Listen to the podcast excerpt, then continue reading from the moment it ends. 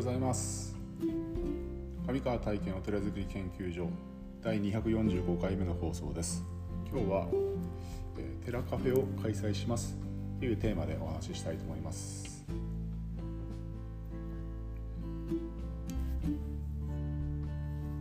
はい、えー、来週になるんですけどもえーと、7月の24日の日曜日の、えーと、1時からスタートということで、えー、テラカフェを開催するんですけども、まあ、テラカフェというのは何かって言ったら、まあ、お寺カフェですよね。あのもともとスタートはその毎月というか2ヶ月に1回やってる断食リトリートの後に、えーとまあ、断食は2泊3日で、えー、と日曜日の昼に終わるんですけども、まあ、終わってそのまますぐパッと、えー、皆さん帰られてしまうんですけどもまあその後少し、まあ、時間があるのであの一緒にちょっとお茶でも飲みながらあのお話ししませんかっていう感じからスタートしたんですよね。でその後、まあうんと断食には参加してないけれども、まあ、以前断食に参加された方とかが、まあ、ふっとこう遊びに来れるような、えーと、そういう場を作れたらどうだろうっていうことで始まったんですが、えーで、えーと、その中で、えーとまあ、なんだろう施術というかねこう体をより健康にするために例えば足裏のマッサージだったりとか、えー、いろんなそういう、えーと、体のそういうデトックスをするような施術とかをちょっとこう含みながらあの少しずつこう、まあ、やってきたんですよね。でそれで、まあ、あのうんと前回ですね5月の時に、まあ、久しぶりにテラカフェやろうかという話をして、えっと、その時に、まあ、今このお寺作り研究所のメンバーもお誘いして、えっと、あまりこう大きくしない形であの、まあ、関わってですねいろんなコラボができたらいいのかなということで、えっと、5月に開催してで、えー、今回はその、えー、2回目の開催ということで、えー、来週のお寺カフェを開催するんですけども、まあ、その、まあ、断食リトリートからの、えー、スタートだったんですが、まあ、その、まあ、こう何て言うかな、うんと、お寺づくり研究所の、まあ、メンバーもあのそこに参加してくれて、まあ、発展するような形でですねあの進めているのでで今回ですねあのうんとメンバーの方たちが受付をしてくれたりとかあとそのいろいろお手伝いをですね、えー、率先してやってくれるということになり、えーと、お昼はですね、まあ、お餅を出そうということで、えーと、お餅とカフェ というような形で、えー、そういうようなうんと流れになってますんで、えーとまあ、施術も来ていただきながら、まあ、希望者はそういうことも受けられますよというような形で、まあ、その内容的にはあのお寺のホームページの方にイベント情報としてアップしてあるので気になる方は是非見てください。まあ、そもそもですねそのいつもここでも話してるように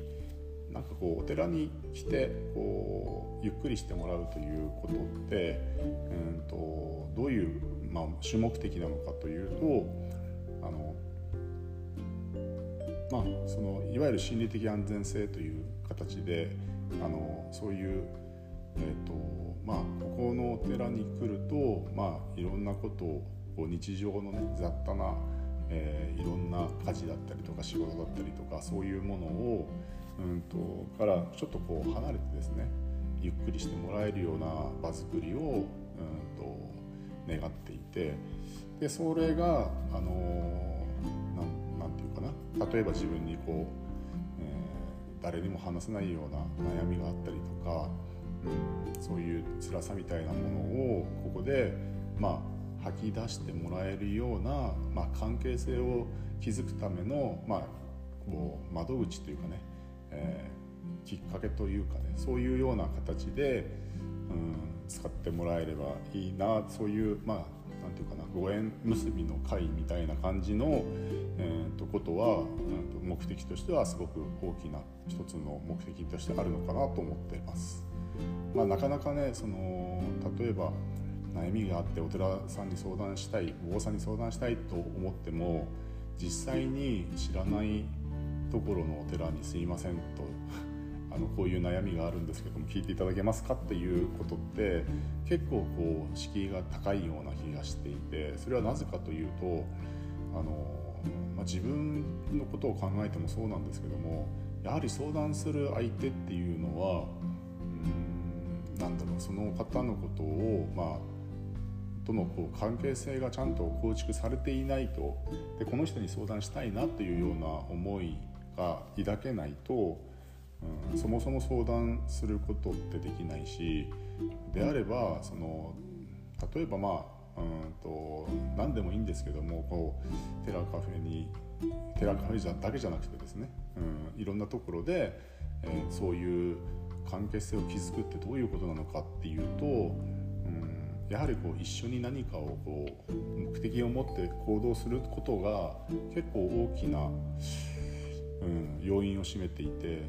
例えば、まあ、お祭りっていうことを考えた時に、昨日もですね、えーと、祇園祭りですね3年ぶりに開催された、まあ、全国で今徐々にこうコロナが収まってきているということであのお祭りを開催しているんですけどもその祇園祭りの、うんと、映像を見ているとあのやはりこう人がその祭りを、えー、こう行うために協力をして準備をする。で当日を迎えてでっていうことのその流れというのはやはり人と人とがこう交わること、えー、仕事ではなくて祭りということで地域の人たちがこう盛り上がって、えー、みんなでこれこれを、えー、昔からの伝統をこう達成しようとする思いっていうのは、